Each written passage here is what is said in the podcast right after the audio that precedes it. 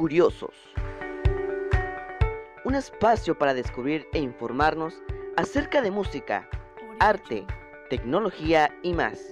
Acomódate en tu lugar favorito y prepárate. Comenzamos.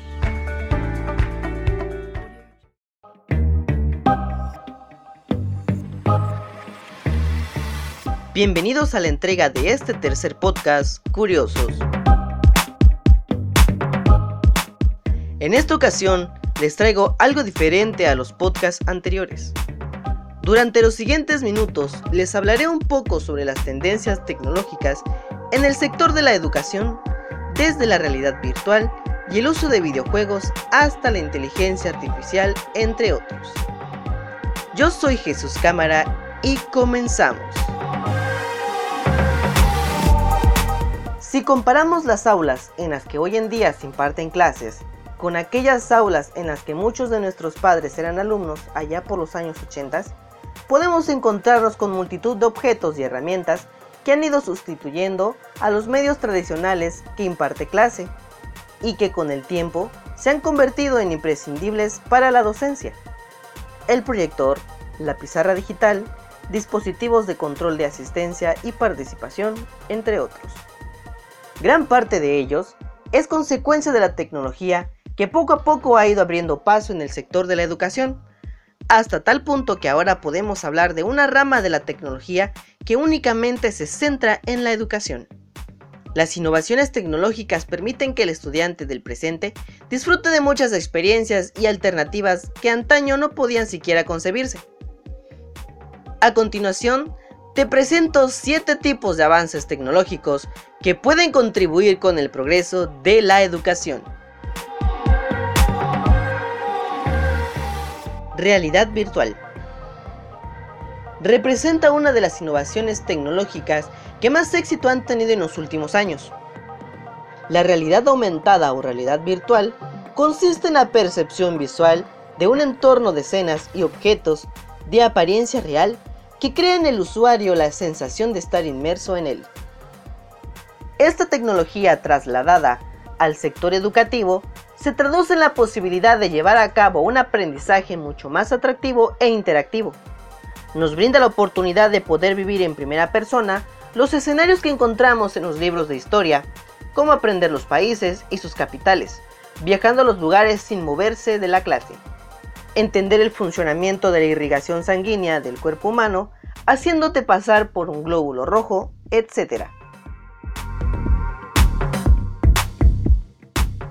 Educación online.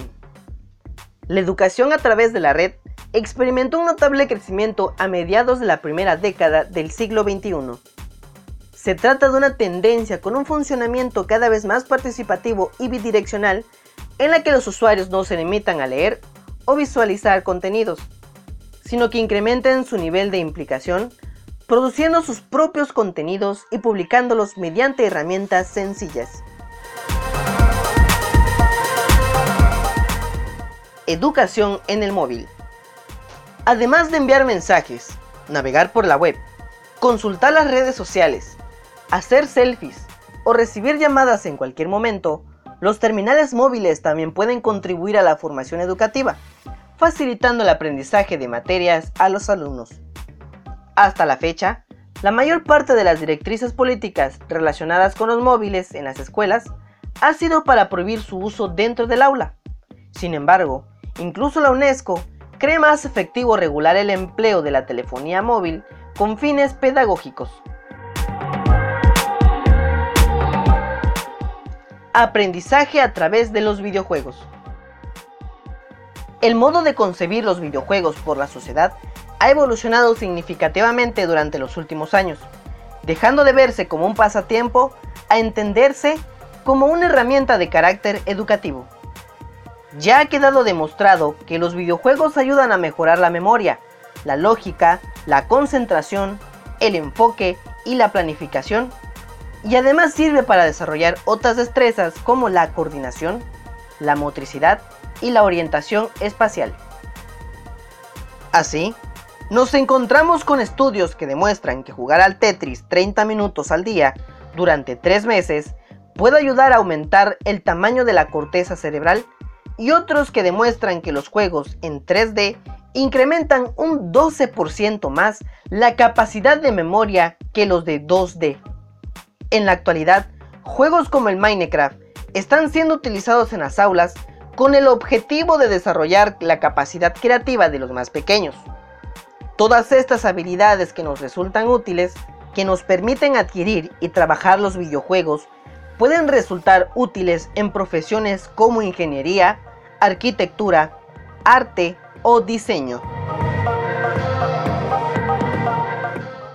Inteligencia artificial. Aunque en los últimos días la inteligencia artificial ha crecido a pasos agigantados, lo cierto es que la idea de que esta tecnología sea implementada en las aulas a nivel educativo todavía tardará unos años más. Los beneficios que traerá consigo esta implementación a nivel educativo apuntan hacia la personalización del aprendizaje, la expansión del aula y a una mayor y mejor interacción entre los profesores y alumnos, tanto dentro como fuera de la clase. Sin embargo, también plantea grandes desafíos que afectarán al trabajo, a los ingresos y a otros temas que habrán de asegurar que resulte posible la adaptación de la inteligencia artificial en el sector educativo. Impresoras en 3D. A pesar de que esta herramienta tecnológica todavía no se puede ver con cierta regularidad en las aulas, la verdad es que las impresoras tridimensionales aportan enormes beneficios a nivel educativo.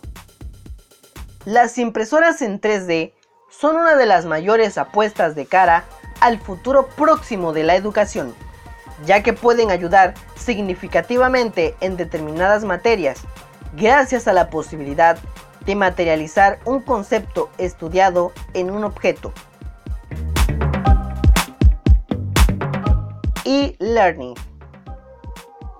El e-learning consiste en un proceso de enseñanza y aprendizaje que se lleva a cabo a través del Internet, caracterizado por la separación física entre el profesor y el estudiante, pero donde predomina la comunicación, a través de la cual se lleva a cabo una interacción didáctica continuada. Además, el alumno pasa a ser el centro de la formación al tener que autogestionar su aprendizaje, siempre con la ayuda de tutores y compañeros. Tras haber analizado estas 7 herramientas que están cambiando el sector de la educación, ¿tú crees que es una evolución favorable para la educación? ¿O por el contrario, ¿Crees que estos avances se están perdiendo la esencia de la enseñanza y todo esto perjudica el aprendizaje? Gracias por haber estado con nosotros durante este tiempo en este podcast de Curiosos. Yo soy Jesús Cámara. Nos escuchamos en la próxima. Hasta pronto.